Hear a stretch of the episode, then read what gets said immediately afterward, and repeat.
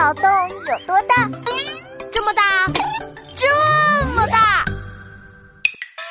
考试零分叫鸭蛋，做了坏事叫坏蛋，脑袋空空叫傻蛋，我的同桌叫笨蛋。比娜，你又在背后说我坏话啦？嗯，没有没没没没没有，我就是在思考你昨天的问题。小华考试全部都抄小明的。为什么小明得了一百分，小华却零分呢？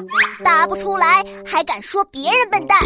答案呢很简单，因为小华连名字都抄成小明的。哈哈哈哈哈！嘿嘿嘿，这个小华也太笨了吧！下次一定要注意，不能连名字都抄。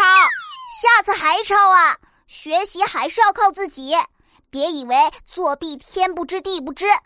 没学到知识，最吃亏的是自己。我知道了，班长，放轻松点，我们来玩个脑筋急转弯吧。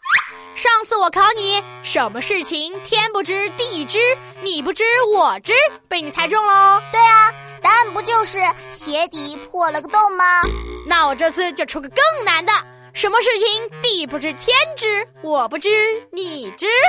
哼，我还是知道，就是你头顶上有坨鸟屎，地不知天知，你不知我知。哇哈，这也被你答对了，聪明聪明，不愧是冲厕所。嗯，你说什么？呃，没没没什么。那换我出题。